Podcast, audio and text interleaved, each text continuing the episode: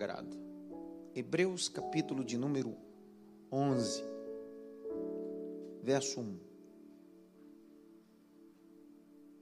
Ora, a fé é o firme fundamento das coisas que se esperam, a prova das coisas que não se veem. Porque por ela os antigos alcançaram testemunho. Pela fé, entendemos que os mundos, pela palavra de Deus, foram criados, de maneira que aquilo que se vê não foi feito do que é aparente. Pela fé, ofereceu a Deus, pela fé, Abel ofereceu a Deus maior sacrifício do que Caim, pelo qual alcançou testemunho do que era justo, dando Deus testemunho dos seus dons, e por ela, depois de morto, ainda fala, ainda fala. Vamos aplaudir Jesus, por favor.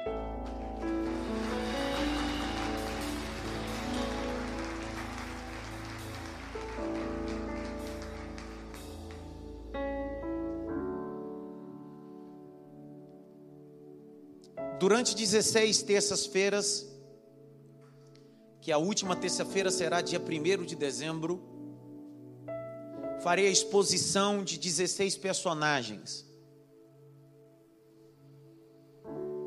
O capítulo 11 de Hebreus, conhecido como a Galeria da Fé, tem 40 versículos. E não se trata só de heróis, mas de heroínas. É bem verdade que se você for ler o texto, você vai descobrir que de forma indireta tem mais do que 16. Mas de forma li direta, literal, esclarecedora, há 16 personagens. Penso que essas terças-feiras será desafiador para mim. Porque falar sobre fé é viver uma dimensão sobrenatural. Meu propósito não é falar sobre uma fé natural, comum. Não é uma fé só de confiança. Fé é acessar um ambiente que poucas pessoas acessam. A fé é a capacidade de pisar aonde poucas pessoas pisaram. Quem é que não se lembra em Mateus capítulo 14? O que fez o Pedro sair da embarcação dentro de uma tempestade não foi outra coisa a não ser fé. Ele caminha sobre as águas porque ele tem fé. E quando lhe falta fé, quando ele vai titubeando na fé, ele começa a afundar.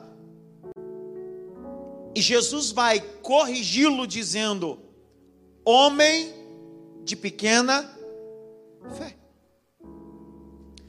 Se Jesus diz que ele é um homem de pequena fé, então a fé está no processo de crescimento.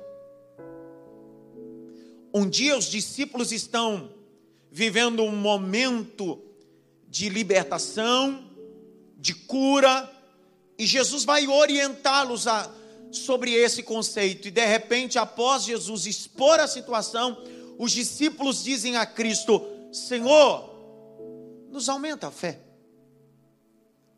A fé é um processo. A fé não é materializada, estabelecida como algumas pessoas acreditam que após um culto, uma mensagem, você sai com um nível de fé como o tanque cheio de um automóvel. É um pouco hoje. É um pouco amanhã. Mais um pouquinho amanhã, e isso vai te dando acesso a lugares que você nunca imaginou ir. Eu digo à igreja há pelo menos 14 anos, digo aos obreiros, que fé se define com três princípios teológicos. Fé é ouvir o inaudível. A primeira definição de fé é entender que aquele que tem fé e fé sobrenatural tem a capacidade de ouvir o inaudível. Não é ouvir o que eu estou falando através da projeção, da tecnologia, do som. Não. Quando eu digo que fé te dá a capacidade de ouvir o inaudível, é que quando nós somos abençoados, somos abençoados primeiramente no mundo espiritual. E quando eu tenho fé, eu escuto o barulho do milagre lá antes de se materializar. Que exemplo é esse? A Bíblia diz que Elias havia profetizado e disse: Não vai chover. Durante três anos e seis meses, não choveu.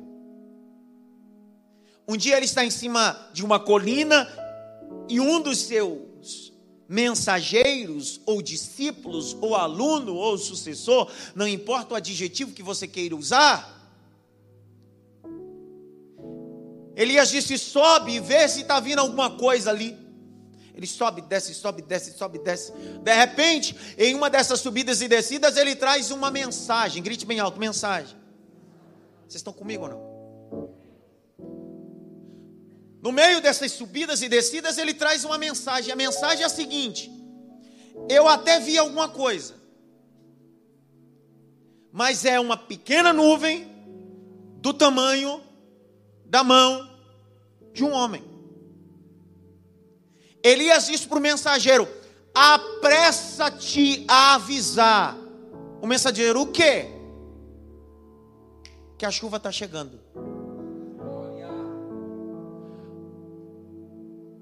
O servo dele disse: Como assim? É só uma pequena nuvem do tamanho da mão de um homem, aí entra a fé. Fé, porque fé é a capacidade de ouvir o inaudível. Olha o que Elias disse: Vai, porque eu já estou ouvindo barulho de chuva. Que isso, cara? O camarada olha e vê uma nuvem do tamanho da mão de um homem. O outro tem a capacidade de ouvir o que o outro não consegue nem ver.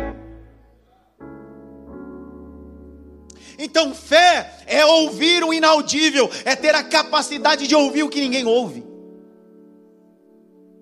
Dois, fé é ver o invisível. Fé é ver o invisível. Samaria está cercada. O cerco é ferrenho. Não tem para onde sair. O profeta Eliseu está no meio de Samaria. O seu servo está com ele. O grito do seu servo, do seu servo é o seguinte: carros e cavaleiros o cercam. Traz a ideia daquilo que nós passamos todos os dias. Estou cercado de situações, de problemas que parecem ser intransponíveis. E ele diz: profeta, como isso pode padecer? Aí olha só o que o profeta diz aos céus: Senhor, abre-lhe as visões ou a visão. Aí o texto diz: E o Senhor abrindo os olhos do moço, ele não viu só cavalos e cavaleiros de inimigos, mas viu cavalos e cavaleiros de fogo na frente. Fé é ver o invisível. Fé é ter a capacidade de não olhar só os problemas, mas olhar as soluções. Fé é a capacidade de entender, não tem só um Golias, tem uma vitória. Fé é ter a capacidade de entender. Você está olhando uma porta fechada, mas eu já estou vendo ela aberta pelo poder do nome de Jesus. Fé. Terceira definição de fé Fé é transpor o intransponível. Se fé é ver o invisível, ouvir o inaudível, fé também é transpor o intransponível. A definição de Cristo em Mateus, ele diz: se você tiver fé do tamanho de um grão de mostarda, você dirá aquele monte, vai para lá, ele vai. Não é espiritual, não, pessoal a fé começa a atuar no mundo espiritual e se torna matéria de milagre. Dá para imaginar alguém olhando para um monte e dizer assim: Everest, 8.800 metros. Sai daí e vem para o Brasil. Isso é fé. É a capacidade de transpor coisas. É a capacidade de modificar ambientes geográficos. Não sei se você está entendendo. Ei, você não precisa sair do deserto. Quando você tem fé, você traz o céu para dentro do deserto. Você não precisa sair do vale.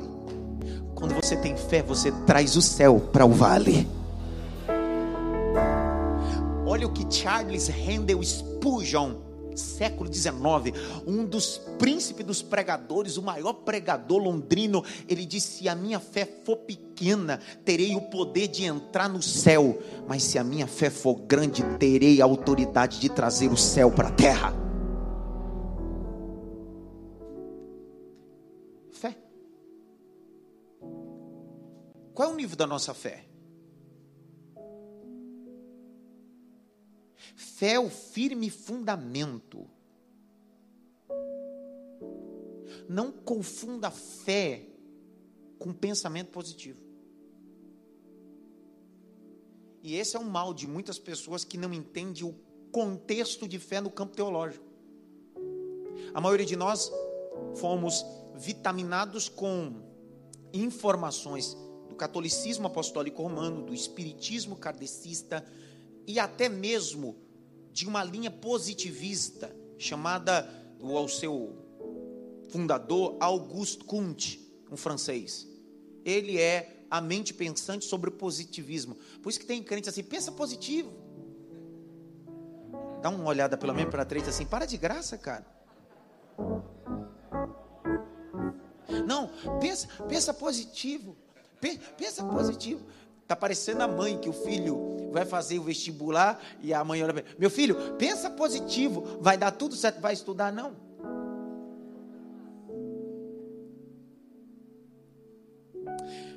Não confunda fé com imoralidade, porque a fé não vai atuar naquilo que você não pode atuar. Vou repetir, recapitular. A fé não vai atuar naquilo que você tem obrigação de atuar. Não, eu tenho fé, eu não vou nem estudar, cara. Isso aí não é fé, é idiotice.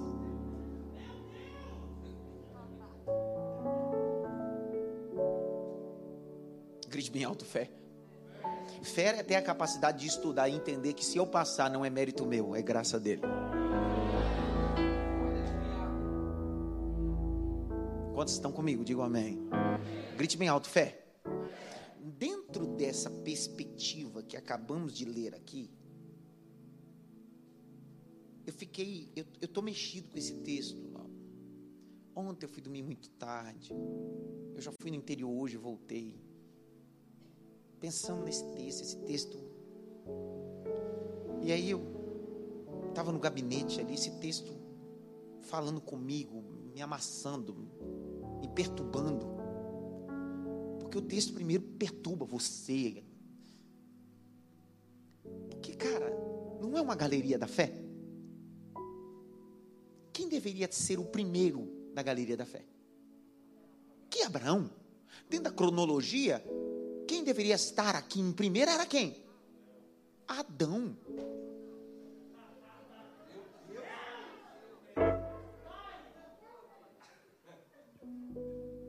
Pessoal, não é uma cronologia de homens e mulheres de fé? A fé não parte a partir de Abraão, Agora, por que que o escritor aos Hebreus vai fazer uma galeria inspirada pelo Espírito Santo? É claro, André. E ele começa fazendo exposição dizendo que o primeiro personagem da fé é Abel. Aí eu mexeu comigo. Aí eu peguei uns comentários, joguei tudo na mesa. E eu disse, não, não responderam nada. Aí fui nos textos originais e não respondeu nada. Eu peguei a Bíblia, me deu vontade de comer a Bíblia, sabe? Não respondeu nada. Aí eu comecei a juntar as informações. Eu disse: Ah, eu entendi, mas eu não vou falar para vocês, é claro.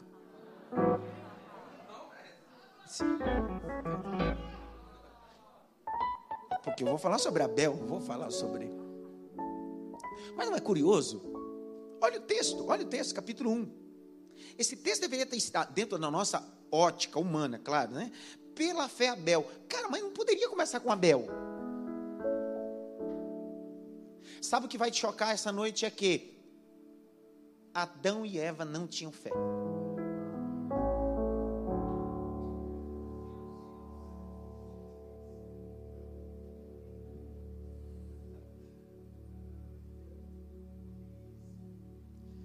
Olhadinha pelo menos para a assim: Adão e Eva não tinham fé.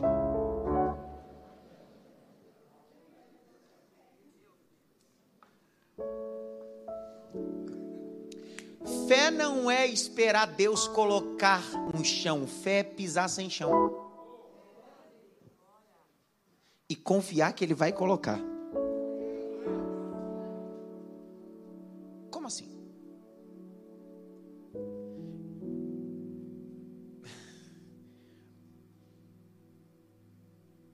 Fé é tão importante que é o, o combustível de tudo que nós vivemos hoje.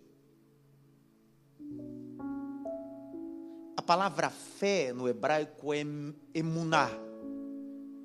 Ela aparece emuná, emuná aparece 40 vezes de forma direta. Entretanto, dentro da etimologia do hebraico, não da Septuaginta, que é traduzida da Septuaginta para o grego koiné, que foi traduzido de forma equivocada muitas das vezes, o emuná. A fé no Antigo Testamento só é citada duas vezes. A palavra fé, de cunho literal, direto, emuná, fé, fidelidade.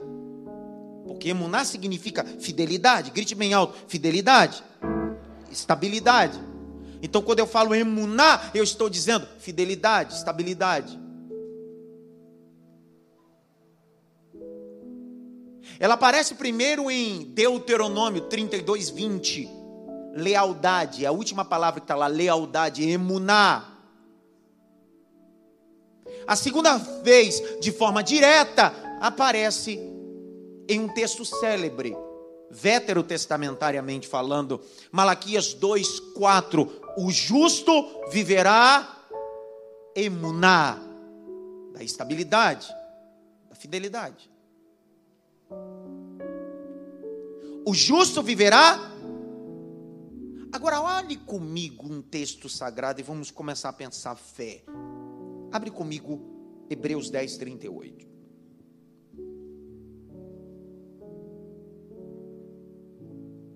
Hebreus 10, 38.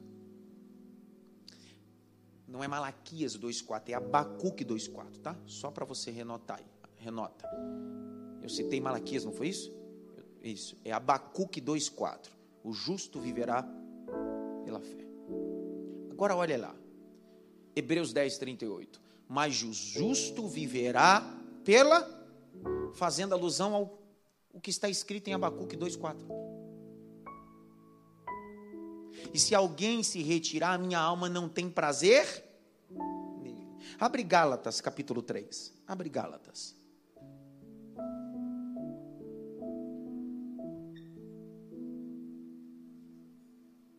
Verso de número 11. É evidente que pela lei ninguém será justificado diante de Deus, porque o justo viverá pela fé. Agora olha o texto célebre de Romanos 1:17. Abre aí, vamos lá.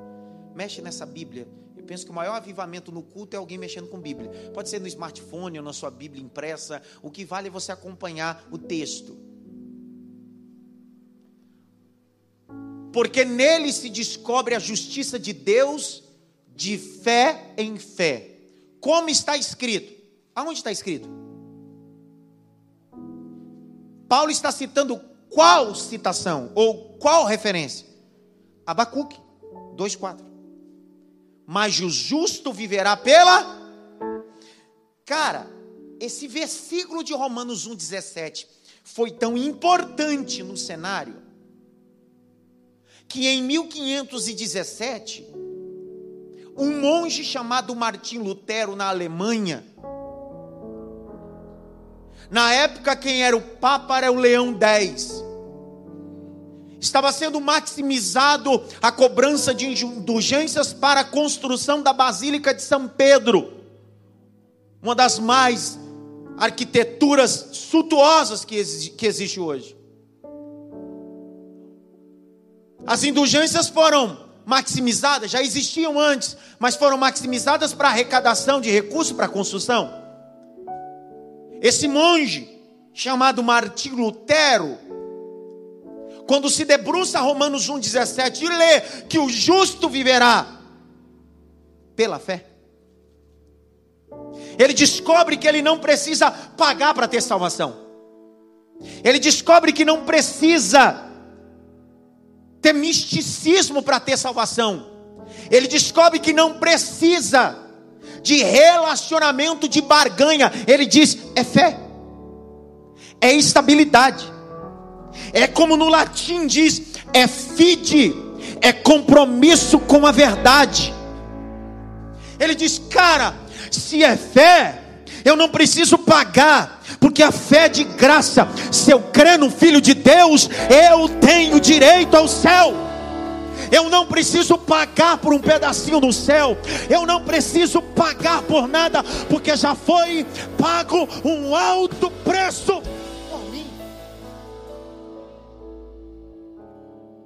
31 de outubro de 1517, esse maluco faz 95 teses refutando as indulgências baseada no papado de Leão 10, vai no castelo de Gutenberg, trava ou crava, refutando cada uma e dizendo: é por fé, é por fé, é por fé, é por fé. Eu vou falar até a hora que você der glória a Deus. É por fé. Eu prego por fé. Sou pai por fé. Sou cidadão por fé. Sou crente por fé. Tem alguém que vive pela fé aqui?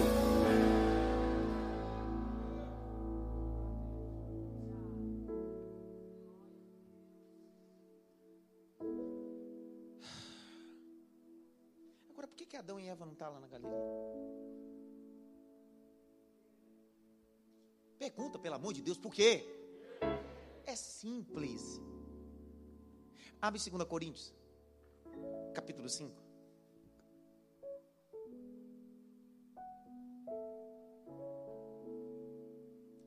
Verso de número 7.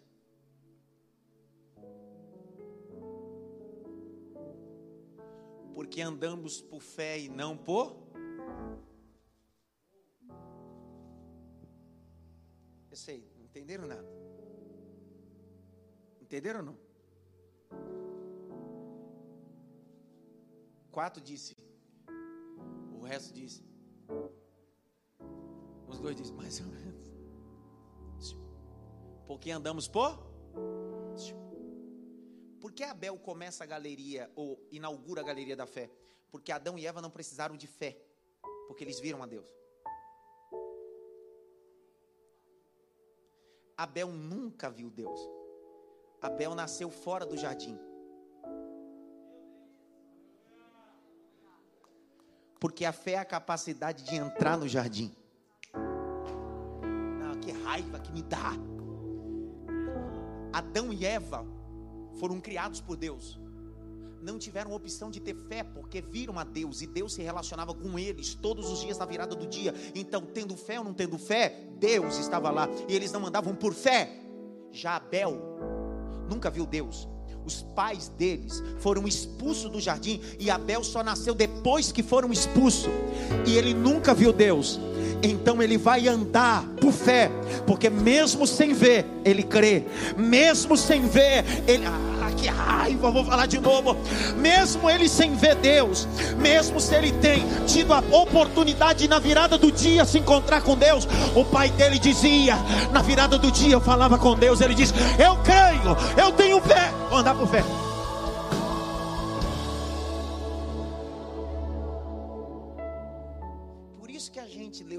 Percebe que não começa com Adão e nem Eva, vai logo para Abel, porque Abel foi gerado fora do jardim. E aí, quando eu sou gerado fora do jardim, isso me dá a capacidade de ter fé para entrar no jardim. Poxa. Eu terminei. Grite bem alto, fé. Mais alto, fé.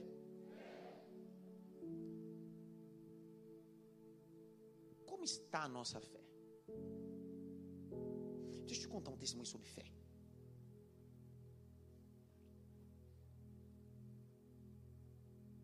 A Agatha tinha.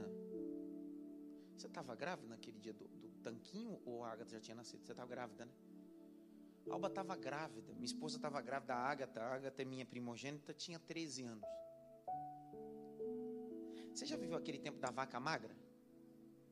É nessa época eu estou falando, nem vaca tinha.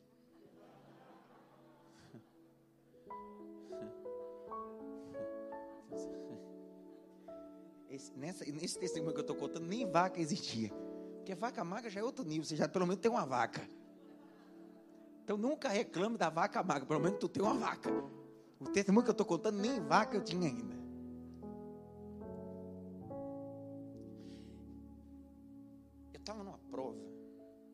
Coisas não aconteciam no campo profissional, não aconteciam em lugar nenhum. Sabe aquele tempo que, meu Deus do céu, é capaz, capaz de cair um raio duas vezes na sua cabeça.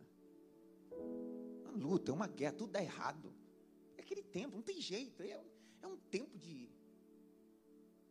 Eu estou em casa com a Alba antes do culto começar, na Zona Leste. Alba grávida.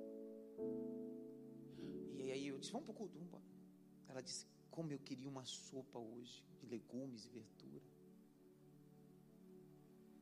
Eu estava tão na prova que quando ela disse isso, não tinha legume e verdura em casa.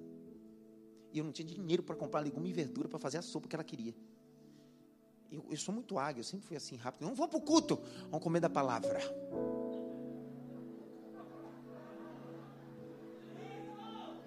Liso, irmão, você precisa entender. Vamos comer da palavra. Só no culto. Eu tenho uma casa na Zona Leste, nessa época eu não estava nem com dinheiro para reformar. Não era nem casa nessa época, era resto de uma casa. O portão não tinha cadeado, era um demônio, estava uma prova desgraçada. Rapaz do céu. Eu não estava em pecado, mas olha, irmão, que prova. Eu fui para o culto. Acabou o culto, eu e ela lá, ela com o barrigão. De repente, o, o irmão, naquela época tinha um celular, não tinha WhatsApp, ele ligou e disse: Ô varão, é aqueles bem pentecostal, sabe? Fui lá na sua casa, você não estava? O portão estava aberto. É porque ah, tem época na vida que você está numa prova que você já deixa, facilita para o ladrão, né? Entra aí, cara. Vê que não tem nada, só não bagunça. É, dá facilitado. É, você dificultar na época da prova, o cara é capaz de levar o, o resto que você tem. E aí, ele disse: Rapaz, eu, eu, eu passei no supermercado e Deus disse para comprar um negócio para vocês. E você não estava lá, eu deixei num tanquinho. Então ele entrou na minha casa. Ele colocou o que ele comprou dentro do tanquinho. Aí quando eu atendi, eu disse: Vamos embora, minha filha, pelo amor de Deus, vamos embora, embora, pelo amor de Deus. Porque o medo, né? A porta está aberta, é capaz do miserável entrar agora, viu a benção chegar e levar embora. Eu disse: Rapaz. Vambora. Vambora. E ela com barrigão, na época eu era magra. Só quem tinha barriga era ela nessa época. Bora, meu Deus. Quando eu cheguei, o tanquinho não estava fechado. O tanquinho não podia fechar, porque tinha tanta coisa. Ele tinha passado no mercado, ele tinha feito uma, uma compra. Aí eu comecei a tirar. Um pacote de legumes, abobrinha, mandioquinha, carne. Tudo em abundância o que ela havia pedido antes do culto. Eu não sei se você. É, é que fé. Aí, tudo ela pediu antes, Deus enviou abundantemente. Ela fez uma sopa, mas eu não dei glória, não. Eu disse para ela: próxima vez peça direito. Se tivesse pedido picanha, vinha picanha. Feito um negócio de sopa aí, essa miséria, semana toda tomando sopa agora. Receber mal, porque não sabe pedir. Por isso que agora a gente ora, Senhor, manda picanha, filé mignon, Senhor, manda um brado para mim. Eu não sei se você está entendendo onde eu quero chegar nesse primeiro dia, que eu preciso vitaminar teu coração, porque as nossa, a nossa fé está tão pragmática que a gente acha que ter fé é vir para o culto. Cara, isso não é fé, porque às vezes você senta aqui como está sentando numa palestra, e fé é muito mais do que sentar e ouvir a palavra. A fé é usar a palavra como plataforma a fé usar a palavra como plataforma, dizendo: Eu vou chegar perto de Deus, eu vou me relacionar com Deus. Quem está comigo, levante as tuas mãos aí, abra a boca, diga glória. Eu estou debaixo da fé, movido pela fé.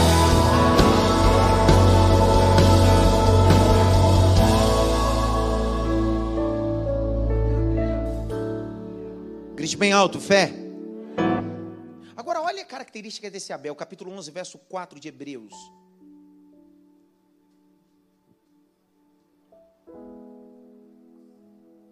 Sabe o que é caminhar na fé?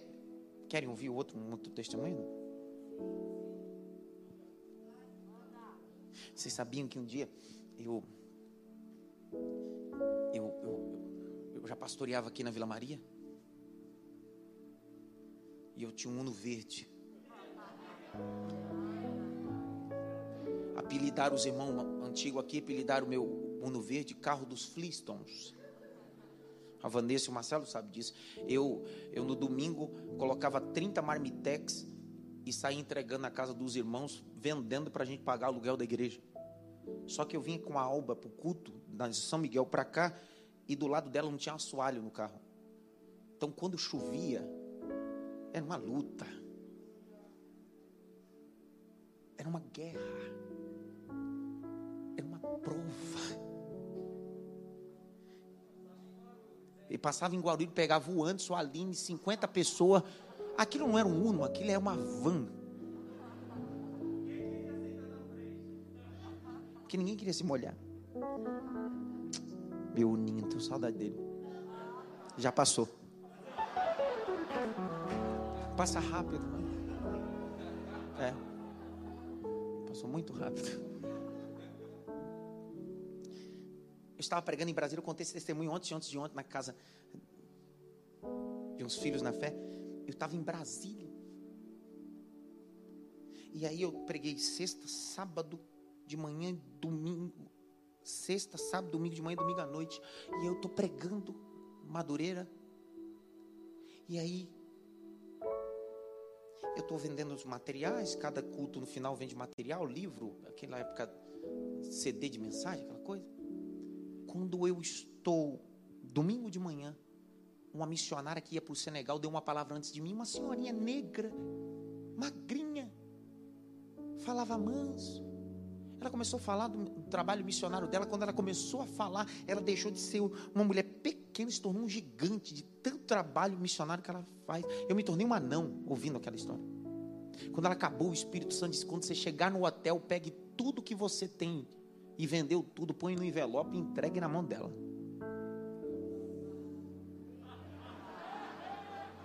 Eu disse: é o diabo. Não, é Satanás. É uma guerra mesmo. Aí eu fui, peguei o valor, coloquei no envelope. Aí eu sabia, Deus falou comigo. Fé é ouvir? Fé é ouvir? Não é porque você não ouve que Deus não está falando. Eu disse, se for de Deus, ó, se for de Deus, eu vou me encontrar com ela quando eu chegar no culto. Por que, que eu falei se for de Deus? Porque a igreja era grande e eles me pegavam no hotel e entrava com o carro pelo fundo da igreja, eu subia, entrava por uma porta, numa escada direto para o púlpito. Seria impossível me encontrar com ela.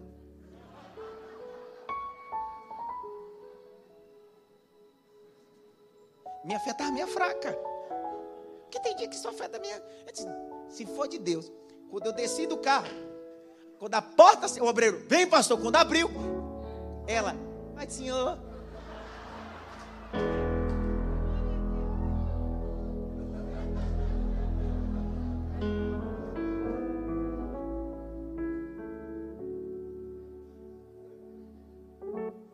Subi para pregar. Preguei com tanta raiva do diabo. Eu desci aqui no aeroporto de Guarulhos. Nessa época não tinha boi ainda não, nem vaca. Eu disse que prova. Está tudo na mão de Deus. Quando você escuta o que Deus tem, isso gera em você fé. Eu não estou falando isso aqui precisa dar oferta, porque a gente já deu oferta, a gente já dizimou. Isso aqui não é para você dar dinheiro, não. Isso aqui é só para vitaminar a tua fé. Porque tem gente que conta testemunho só para. Isso aqui é outra coisa. Pegou? Até aqui. Aí, eu peguei o Uno e vim para Vila Maria. Vim para Vila Maria fazer visita. Quando eu estou voltando na Dutra, ele fundiu o motor.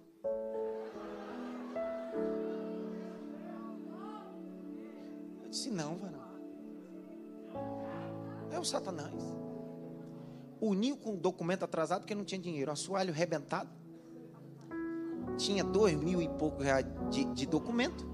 O carro valia tabela 7. Com motor rebentado. Esse carro não vale nada. Se tirar ele de mim já é uma vitória. Se pegar aqui, eu vou levar para você, já era uma vitória. É. Toda vez que eu estou muito engraçado, estou cansado, já viu? Eu cheguei em casa de guincho. Do outro dia o belga. O belga está aí não? Simone está aí não, né? O belga Simone são membros da igreja aqui há dois milhões de anos, congrega dele na época do dinossauro aqui. O belga tinha um palio, um carro, e me emprestou e eu fiz culto, um, dois. Aí um irmão da igreja disse, pastor, o senhor está na Vila Maria? Estou. Está carro de quem? Fulano. Vem para cá, deixa o carro do fulano, vem aqui com o meu. Vamos almoçar, tal. Almocei. Disse, meu pastor, preciso ir ali. Me levou na, na Curuçá. Curuçá, né? Ali, né? Um monte de agência. Ele disse, pastor, fica aí que eu vou resolver um negócio ali, daqui a pouco eu volto. Ele foi e eu estou lá na agência.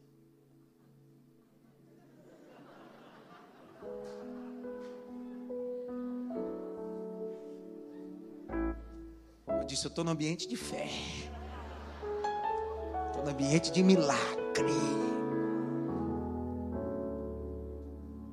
Ele disse, pastor, sabe esse palho preto que está aí, vidro elétrico? Hum, pega a chave, é seu. Eu disse: É o quê? É seu.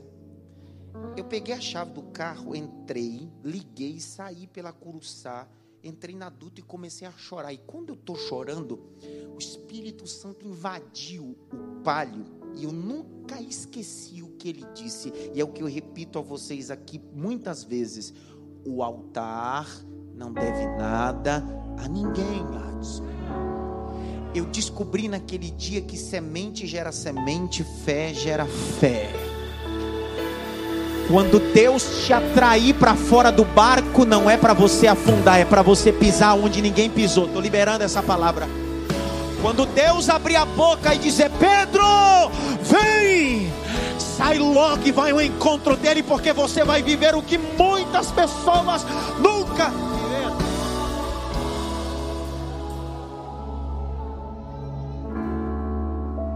Levante as duas mãos para o alto.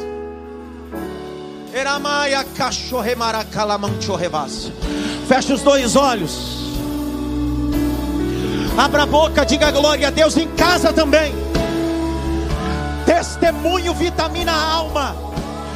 Chega de uma fé pragmática. Chega de uma fé religiosa eu estou dizendo que nessas próximas terças-feiras viveremos fé sobrenatural, pisaremos aonde nunca pisamos tocaremos aonde nunca tocaríamos. Deus está habilitando a igreja, Deus está habilitando você. Vamos viver em fé, andar em fé.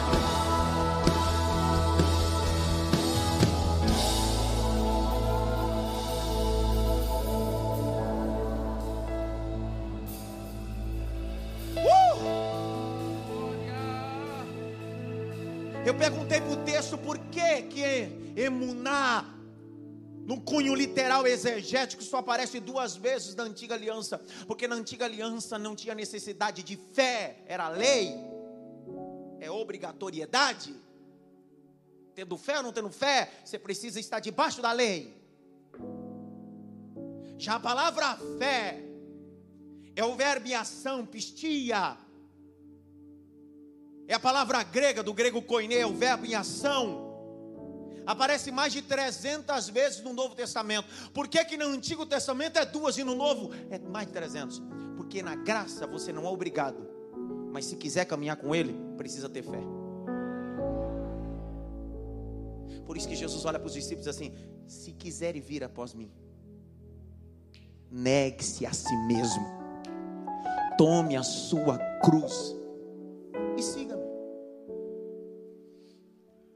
Em 1517, no boom da reforma protestante, cinco solas, solas em latim é só, sola escritura, sola Dio Glória, sola Christi.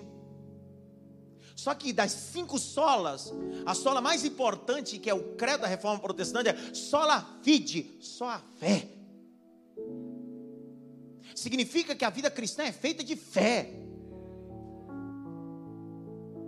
Eu não sei o que está acontecendo com muitos de nós, nós estamos sem fé. Posso contar o testemunho ou não? Pessoal, eu sou de uma época na igreja que quando nós ficávamos desempregados, nós fazíamos voto, e o nosso voto era o seguinte: Senhor, se o Senhor abriu a porta de emprego, o primeiro salário eu vou dar de oferta na igreja. Quem fez esse voto aqui? Já fez esse voto? Era fé. Hoje a nossa fé está tão medíocre que a gente consegue ser dizimista.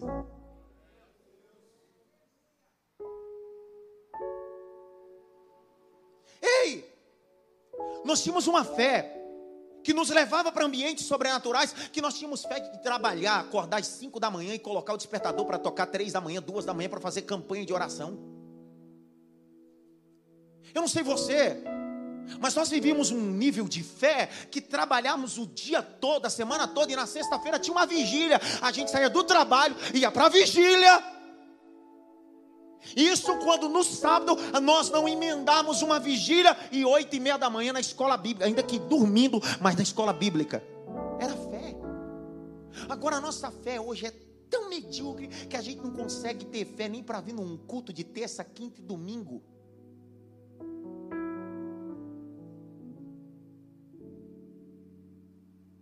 Grite minha alto fé. Isso é introspectiva. A galeria da fé é pessoas que entendem que está faltando fé.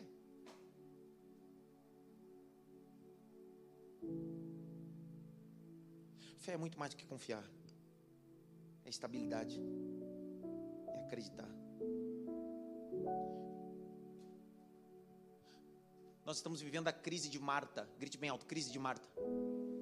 Jesus chegou em Betânia. Marta diz para Jesus: Se o senhor estivesse aqui, meu irmão não teria morrido.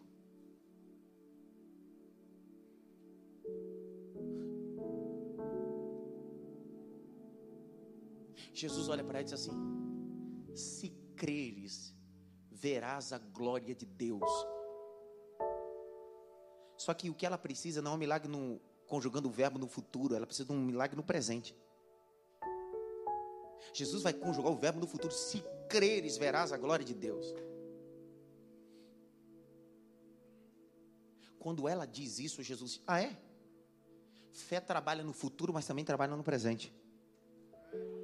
Como assim? Então, Marta, eu sou a ressurreição e a vida. Fé é uma perspectiva de alguém que está olhando para o futuro para viver o futuro no presente. Que loucura, cara. Não entenderam nada. Quando Ana está subindo no templo, ela já está subindo grávida. Fisiologicamente não, mas espiritualmente o Samuel já está dentro dela. Ô irmão, ei, deixa eu mudar alguns conceitos sobre fé que você estabeleceu ao longo do tempo, que isso converge com a fé verdadeira. Quando nós recebemos vitória, o que, que nós fazemos? A maioria de nós fomos ensinados a fazer o quê? Dar um culto? Peraí, isso não é fé. Fé não é dar um culto de ação de graça depois da vitória. Fé é dar um culto de ação de graça antes de receber a vitória. Não. Posso contar um, um segredo? Deus usou uma profetisa e disse para mim e para minha esposa, nos levou na porta de um prédio, foi assim, amor? Na porta de um prédio. Coisa de doido, é fé. Às vezes vocês olham para mim devem achar assim, ele não crê nada disso, não. Ela disse, Deus disse para mim, vamos na porta do prédio. Eu disse, sangue de Jesus, vamos lá. Ela disse, desce o carro. Eu disse, Sim. Ela disse, é, toda vez que Deus usar, ela disse assim: O mestre é você, mas a profetisa sou eu. Eu disse: Claro, vai com força. Manda bala. Chama, vai com força. Ela disse: Estende a mão para a porta do prédio. Irmão, todo mundo passando. Foi ou não foi, Elbinha? Estende a mão. E ela começou: Terra de mistério. Eu disse: Ai, irmão, é fé. Ela começou a orar e pá, pá, pá, pá. Isso na rua, na porta do prédio, o porteiro. Se eu estou no lugar do porteiro, de crente, é tudo louco mesmo, né, mano? E ela, pai, eu, aleluia. Ela disse, pastor, escute, Deus fará um reboliço, sua família morará nesse prédio. Você entrará aqui sem nenhum móvel, porque você tra trará só a sua roupa. Dois anos depois eu estou entrando pela portaria do prédio, sem nenhum móvel, sem dinheiro, sabe por quê? Porque eu entendi que eu não vivo por aparência, eu vivo por fé. Fé. Você sabe por que às vezes você deixou de viver coisas sobrenaturais? Que você está muito comedido. Você está parecendo aqueles crentes miojo. Nem glória a Deus se dá mais no culto. Você não tem mais uma atitude ousada como o cego de Jericó, que clama e todo mundo está dizendo: cala a boca, cala a boca você, vou continuar clamando. Falta em nós as atitudes de um homem centurião que Jesus disse: Vou na casa. Ele disse: Não precisa ir, não, basta só tua palavra. Falta em nós a fé da mulher cananeia que vem por detrás de Cristo e diz: A minha filha está endemoniada. Ele diz: Não vou lá não. Ela diz: Tranquilo, senhor, vai. Ele diz: Não posso dar o pão. Ela diz: E daí eu quero só as migalhas, mas eu tenho fé. Eu tenho fé. Eu fé. Você sabe por que a mensagem não cria efeito na vida de muitas pessoas que para ouvir a mensagem precisa ter fé?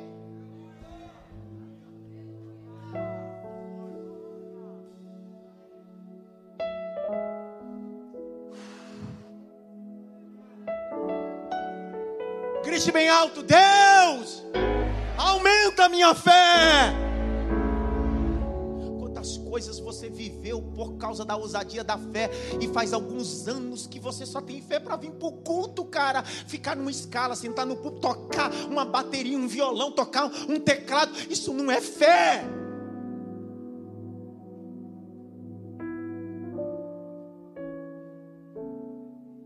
Você acha que fé é você sentar e anotar o sermão? Não. Fé é fazer disso que você anotou uma verdade amanhã.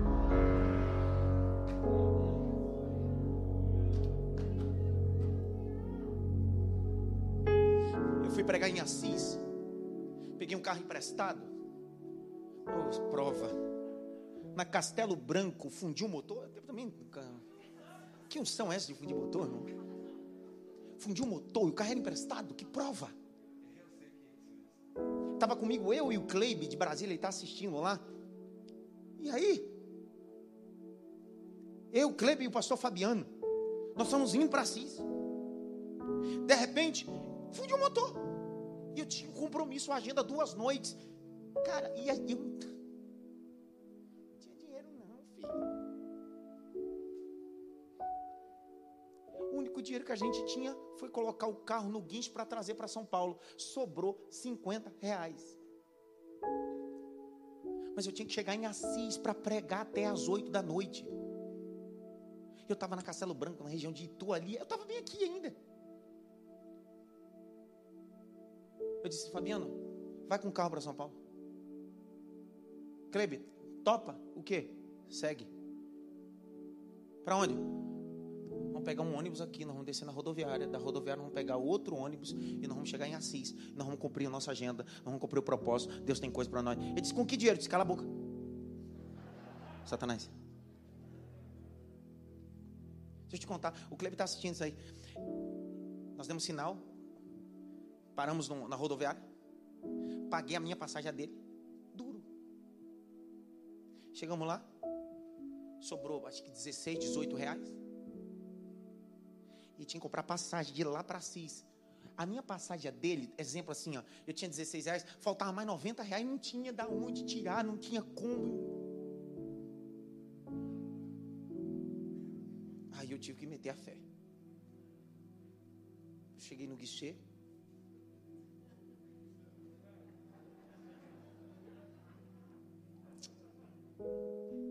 Tudo bem, moça? Eu tenho um compromisso. Eu e aquele rapaz. Tem uma agenda, a gente fundiu o motor, pegou no ônibus, só tem 16 reais. Imagina quanto de conversa dessa que ela deve escutar. Eu disse para ela, mas é, eu preciso chegar lá, moça. Então tá aqui, a senhora completa e emite as duas passagens. Eu falei assim. Enquanto eu falava com ela, enquanto eu falava, é coisa de louco, irmão. É, é, é, a pessoa. É, enquanto eu falava com ela, ela ficou paralisada me olhando. Aí quando eu terminei de falar, sabe aqueles 10 segundos, que é uma eternidade, que ela. Acho que ela ficou codificando, e naqueles 10 segundos o Espírito Santo fez assim. Qual o nome do senhor e do amigo?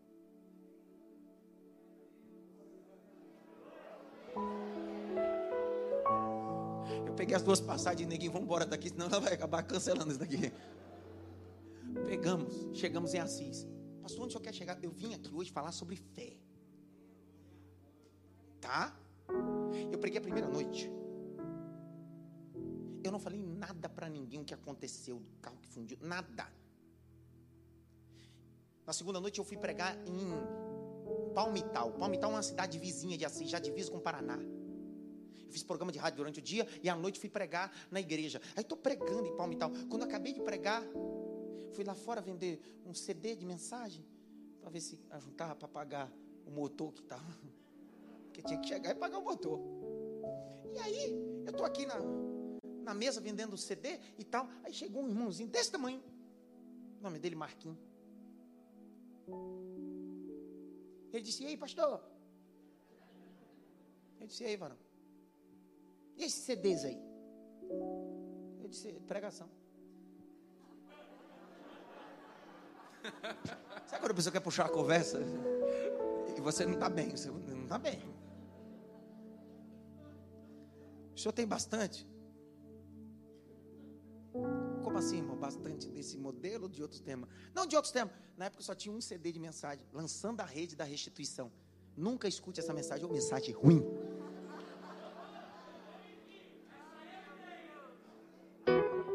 Mensagem ruim de ouvido.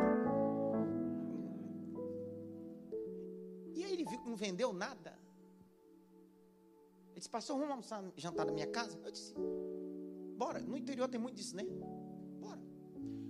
Sentamos, sei que lá. Daqui a pouco ele voltou do quarto e disse, pastor, eu trabalho com tratores e máquinas aqui no interior. Eu disse, tá bom. É um trabalho com trator.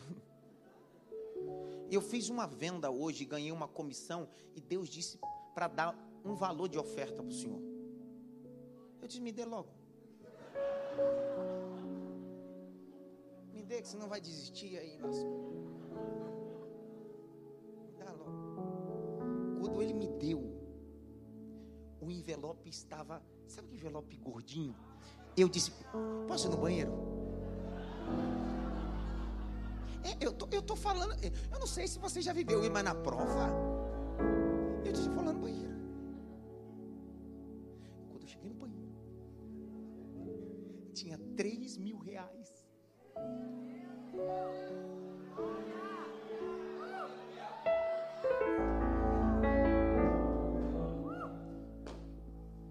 Voltamos. O carro já estava no mecânico. Quando eu cheguei no mecânico, disse: Quanto ficou o motor? 3 mil.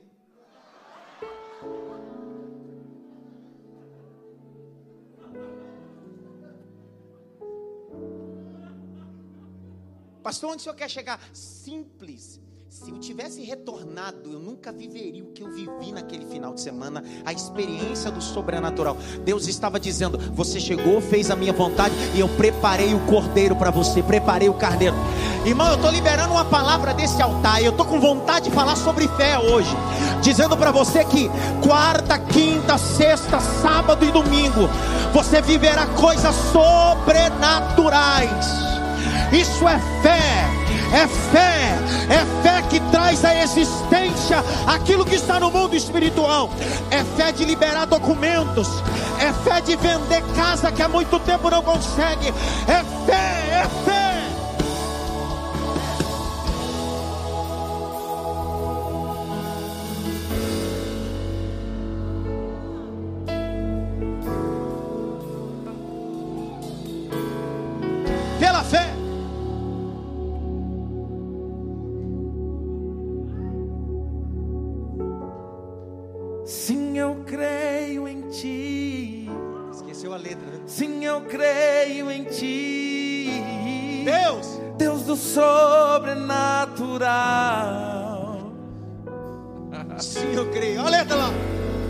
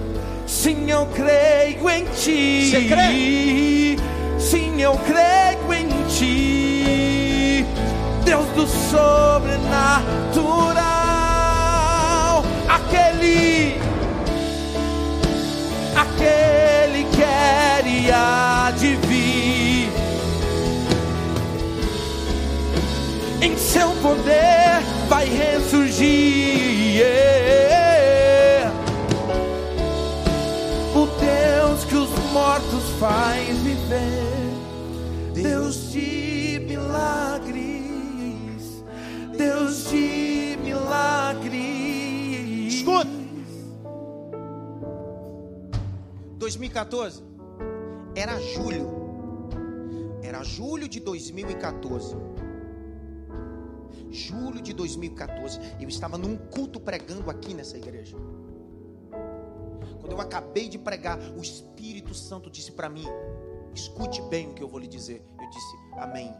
Ele disse para mim assim: Te levarei a outra nação. Você vai atravessar o oceano sem dinheiro isso era junho de 2014. Dia 4 de julho, uma empresa que levava pessoas para Israel me ligou o dono. Disse: Nós temos um pastor em comum, um amigo em comum. Eu liguei para ele e ele não pode ir e disse que você iria. Eu disse o quê? Eu tenho um pacote de cinco dias em Roma e 10 de Israel. O pacote custa 12 mil reais. Só que o custo para mim sai por 7 mil reais. Você quer ir? Viaja, volta e paga isso em 15 vezes. Deus disse para mim assim: vá. Agosto de 2014 eu embarquei do Brasil para Roma. De Roma para Israel, Tel Aviv. Quando eu estou dentro do Jordão, Deus tomou a boca de um profeta dentro do Jordão e disse: Assim diz o Senhor, eu que trouxe você para cá. Deus tomou a boca e disse assim: Isso não é um ambiente geográfico, isso é um ambiente espiritual. O Eterno tomou a boca dele e disse assim: Eu destravo tudo que estava parado na tua vida, porque você veio movido pela fé e vai apalpar milagre. Escute uma coisa que eu estou dizendo: de agosto de 2014 para cá, tudo que estava retido foi liberado. Sabe por quê? Porque quem anda por fé vive milagres sobrenaturais. Sim, eu creio em ti. Yeah. Sim, eu creio em ti eu creio em ti, Deus, Deus do sobrenatural. Levante as suas mãos e cante. Sim, eu creio em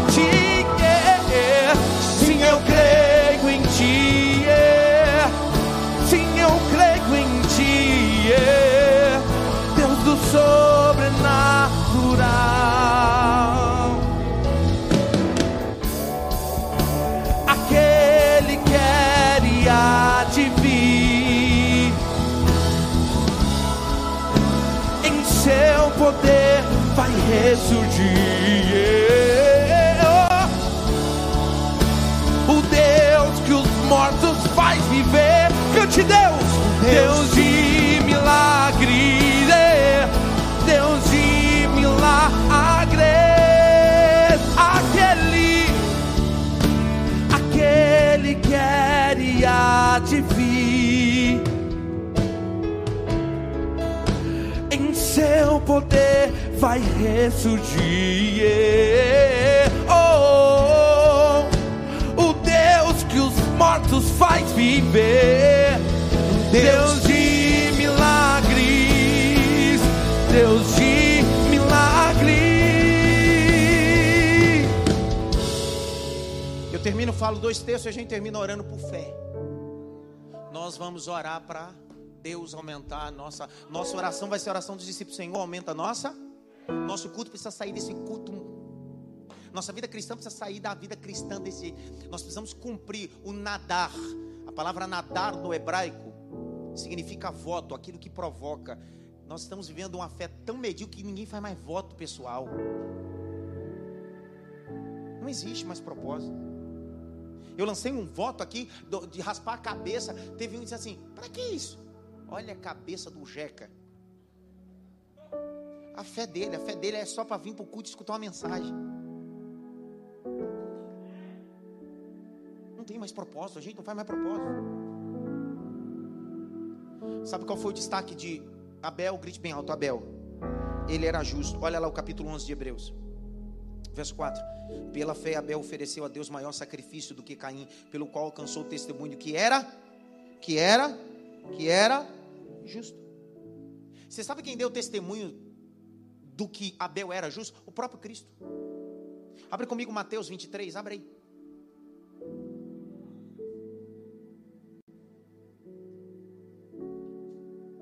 Mateus 23, verso 35. A palavra justo, em hebraico, é tsadik. A palavra justo, em grego, é de kairos, que significa correto, guardador, alguém com caráter. Quando Deus disse que Abel era justo, estava dizendo do caráter dele, da forma correta que ele era. Olha lá, para que sobre vós caia todo o sangue do justo, que foi derramado sobre a terra, desde o sangue de Abel, o é Jesus está dizendo, ele era o justo. Então não adianta você ter fé se você não é justo, não acontece nada, porque a fé precisa estar misturado com o caráter, a retidão. O céu não se move por fé, o céu se move por uma vida de caráter e fé. Para terminar, por que Caim matou Abel então?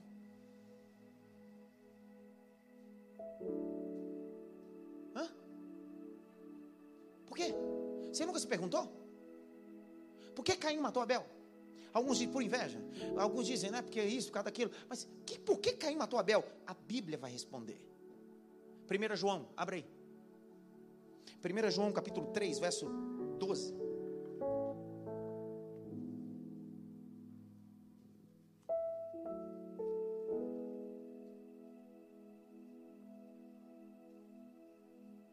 Não como Caim, que era do maligno, e matou seu irmão.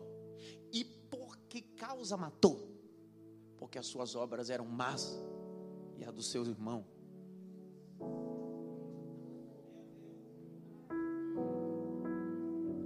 As obras de Abel tinham caráter. As obras de Abel tinham integridade.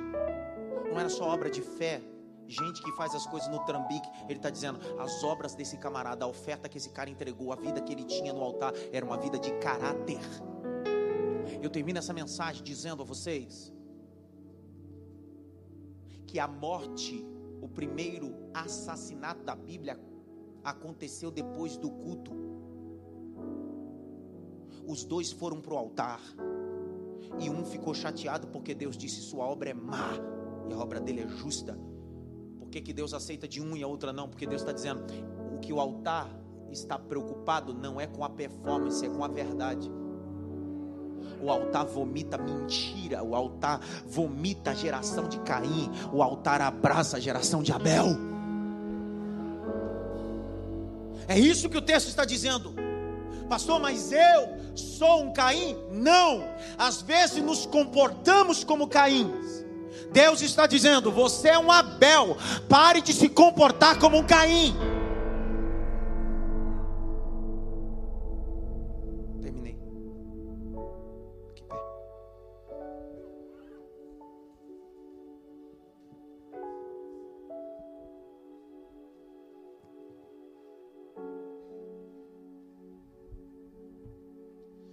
Bem alto. Abel, homem justo. O que adianta ter fé se eu não tenho caráter? A Bíblia diz: ainda depois de morto, ela fala. Ela o que? A fé. Sua fé precisa falar. Sua fé precisa gritar. Cerque-se de pessoas que tenham fé. Falar de novo. Cerque-se de pessoas que tenham fé. Fé. Ouvir o inaudível. Ver o invisível. Transpor o intransponível. Grite bem alto, fé. Põe as duas mãos no coração. Comece a orar como os discípulos. Peça para Deus fé. Peça para Ele, Deus, aumenta a minha fé. Vai. Vai. Vai.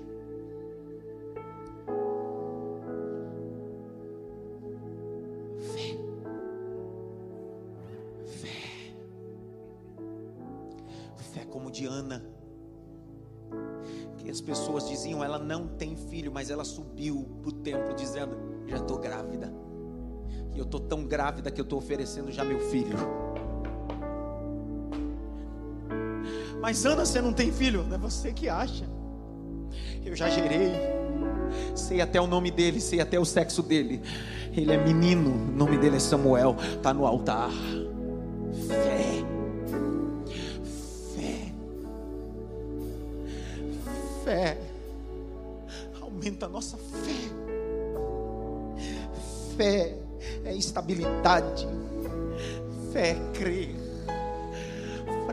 Fortalecer. Você não é Caim, você é Abel. Pare de se comportar como Caim. Pare de se comportar como Caim. Você é Abel. Você é a geração da verdade. O altar que é verdade. O céu é movido pela verdade. Fé de salvação crê no Senhor Jesus e será salvo tu e tua casa. Crê no Senhor Jesus e estará e será salvo tu e tua casa. Crê. Fé. Deus está dando uma injeção de fé em alguns obreiros. Deus está dando injeção de fé em algumas esposas. Deus está dando injeção de fé a alguns homens. Deus está te dando injeção de fé. Volte a crer Volte a caminhar em uma dimensão que você caminhava. Você vai voltar a andar sobre as águas. Pastor, mas eu afundei. Deus está dizendo: estou aumentando a sua fé. Estou aumentando a labaia. Chorabacancho revassubi daraia. Erimicancho revassubi. Oremicalabarraçai. Fé de colocar a mão sobre os enfermos, fé de pisar em serpentes e escorpiões. Sim, eu creio em ti. Sim, eu creio em ti. Deus do sobrenatural. Oh, oh, oh. eu creio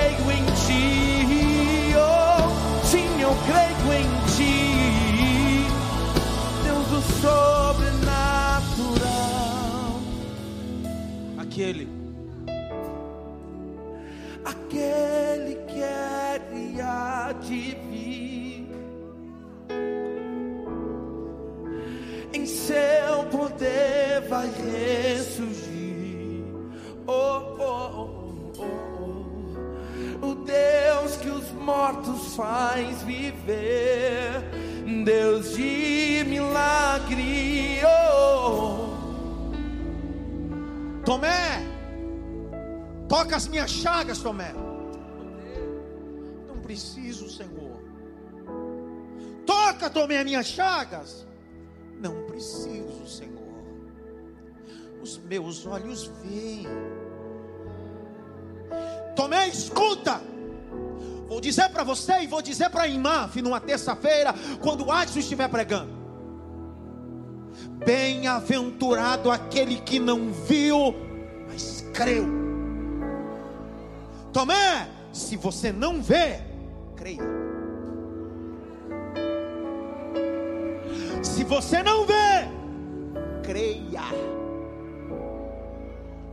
Creia. Creia se creres, verás a glória de Deus.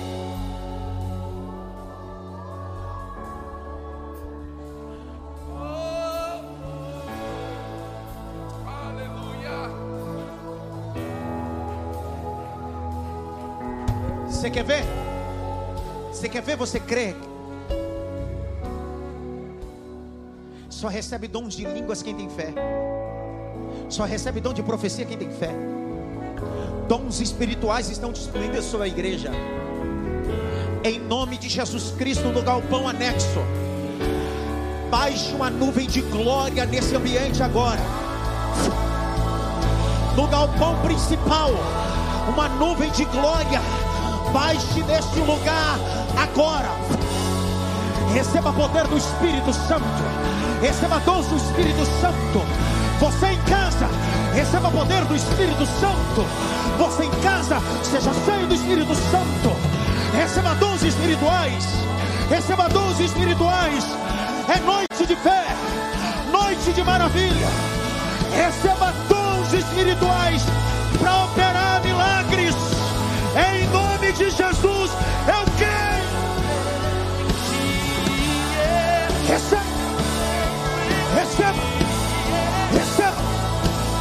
receba, receba. Receba poder. Receba, receba poder. Poder. Poder para tocar em cancerosos. Poder para tocar em costos. Poder para tocar em secos. Receba a unção da cura. Receba o poder da cura. Ei, olha lá. Olha lá. Fale em línguas. Seja batizado agora. Seja batizado agora,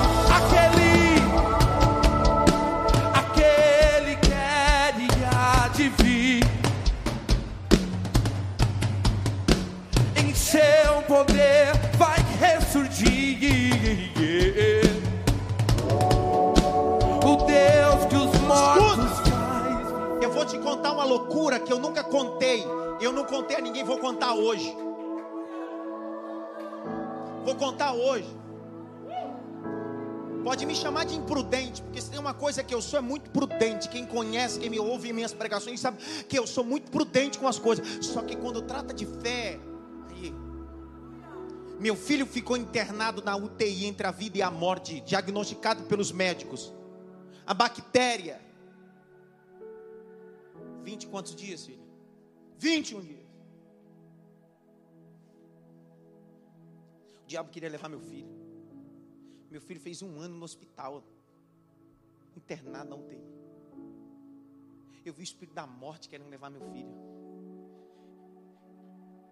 Minha esposa no hospital em Roraima, eu tendo que atender compromisso. Eu estava em Roraima, do outro lado. Eu estou pregando em Roraima, e de repente, quando eu termino de pregar, Deus usou uma profetisa e disse para assim: enquanto você cuida do que é meu, eu cuido do que é teu.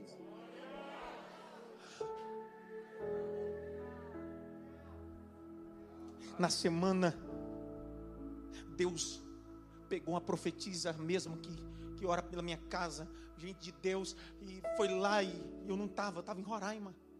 Eu mandei o áudio da palavra profética que ela disse: vão procurar, vão furar o menino, vão encontrar a bactéria, o diabo quer levar o menino. Mas no sábado o exame chegará e o menino será tirado do hospital.